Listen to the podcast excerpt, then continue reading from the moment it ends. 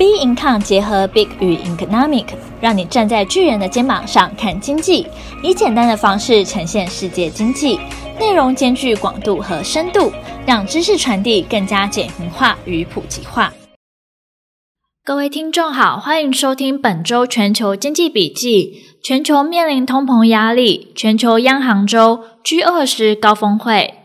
全球面临通膨压力，进入十一月。美国通膨压力持续延烧。十月二十九号，美国商务部公布九月份通膨指标，个人消费支出指数 （PCE） 年增四点四 percent，核心个人消费支出物价指数 （PCE） 年增三点六 percent，显示通膨指标仍处于三十年来的高点，主要因为全球供应链瓶颈，使汽车等商品短缺之际。耐久材的汽车和零部件受连续五个月下降而拖累数据。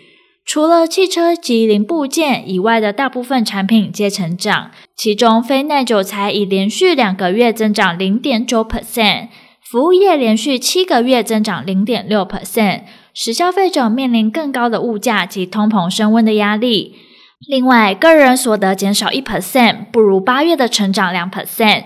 主要是政府的转移性收入大减，九月个人支出年增零点六 percent，高于市场预估，显示通膨迅速上升。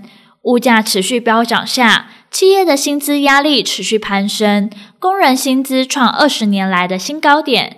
未来 CPI 指数持续增加下，恐为费的主席鲍尔带来更大的压力。全球超级央行周。十一月三号，美国联准会将举行决策会议。先前 Fed 已暗示将宣布减少购债。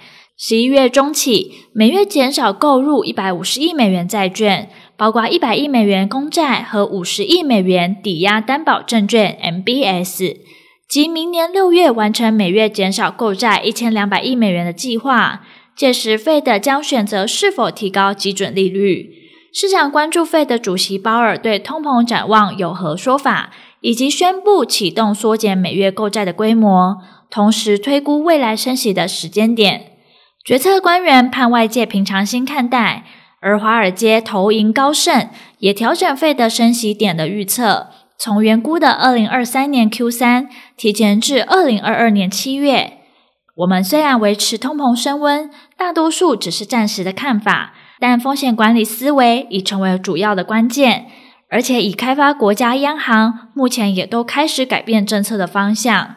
银央看来很可能展开升息，澳央则可能会放弃直利率曲线目标控制，我们才会将费的升息时间点预测大幅提前至二零二二年七月。这次会议象征 Fed 的货币政策重大转折点，在超宽松措施实施近两年后，回归较中性的政策。十一月二号，澳洲央行会议。早在上周十月二十七号，澳洲统计局公布，二零二一年 Q 三消费者物价指数 CPI 季增零点八 percent，年增三 percent，符合经济学家普遍预期。但核心通膨季增零点七 percent。超出市场预期的季增零点五 percent，年增率上扬二点一 percent，为六年来第一次，重返澳洲央行所设定的两趴到三趴目标区间。原本预计核心通膨率要二零二三年中才会达到两 percent，二零二四年前利息将保持在历史低点零点一 percent。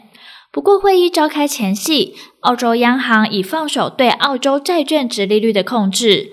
澳洲三年期公债殖利率最高一度飙至零点八一八 percent，远高于澳央零点一 percent 的管控目标。市场预估，澳央货币政策走向将出现大反转，预告未来的利率走向看升。至于何时升息，将是经济数据的变化。欧洲央行会议，十月欧洲央行会议后的新闻发布会，欧洲央行行长拉加德证实。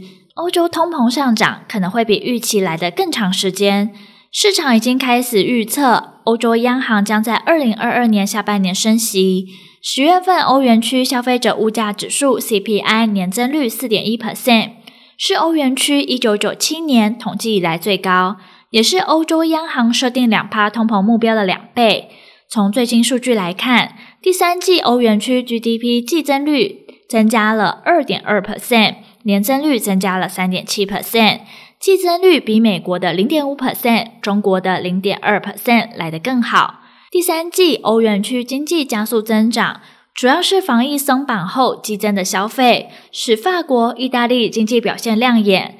法国 GDP 增长率增加三 percent，意大利增长率增加二点六 percent，打破市场预期。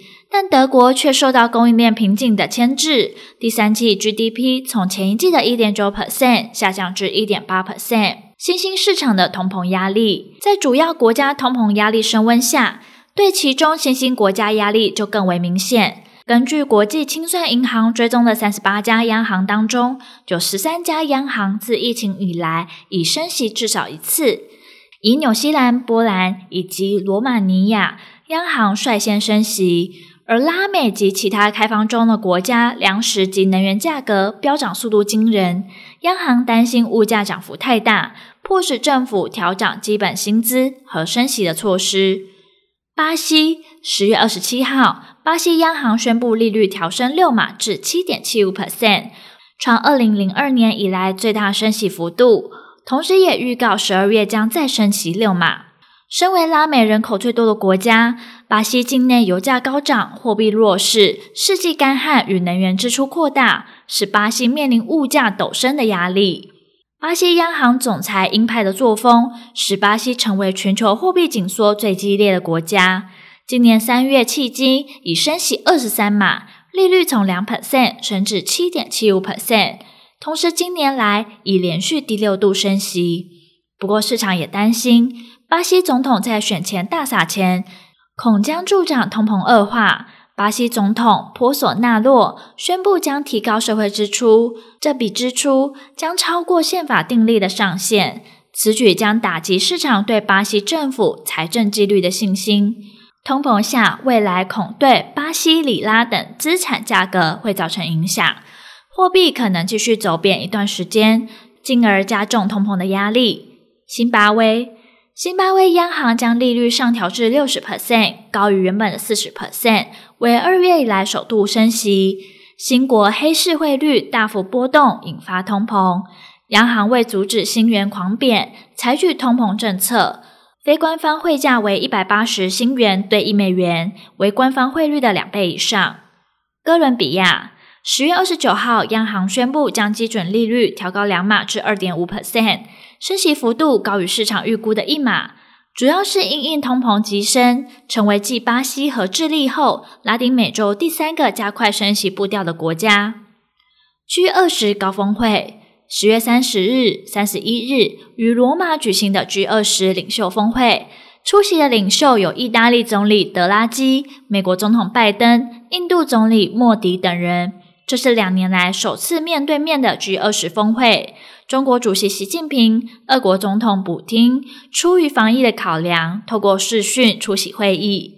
各国领导人将就气候、能源、最低税率等议题共商大计。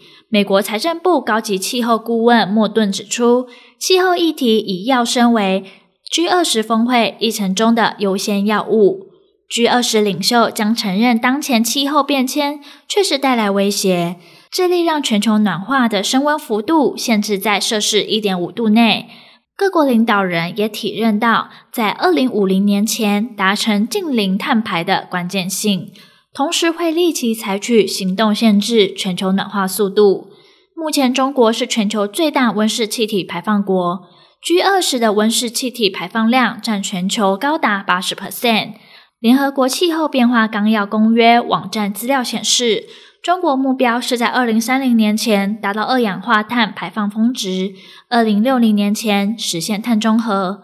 十月三十日，英国首相强生呼吁中国采取更多作为，以减少中国对煤炭的依赖，并将实现二氧化碳排放峰值的目标日期提前，以更能因应气候变迁。另外，G 二十领袖将批准 OECD 协议出的税改计划。把全球最低的企业税率定在十五 percent，并让这套新规则在二零二三年上路，以捍卫将来的税收，并堵住跨国企业避税的漏洞。今年十月，一百三十六个国家达成协议，将对 Google、亚马逊、脸书、微软、苹果等大型企业课征最低税率，使他们难以借由在低税率的司法辖区设立办公室，以达到避税目的。这也将终结世界各国为了招商竞相降低企业税率的恶性竞争。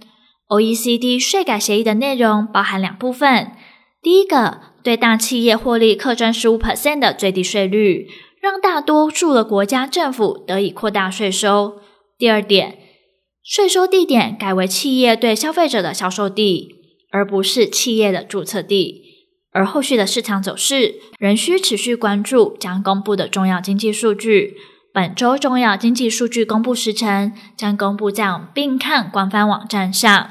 本周全球经济笔记，我们下周见。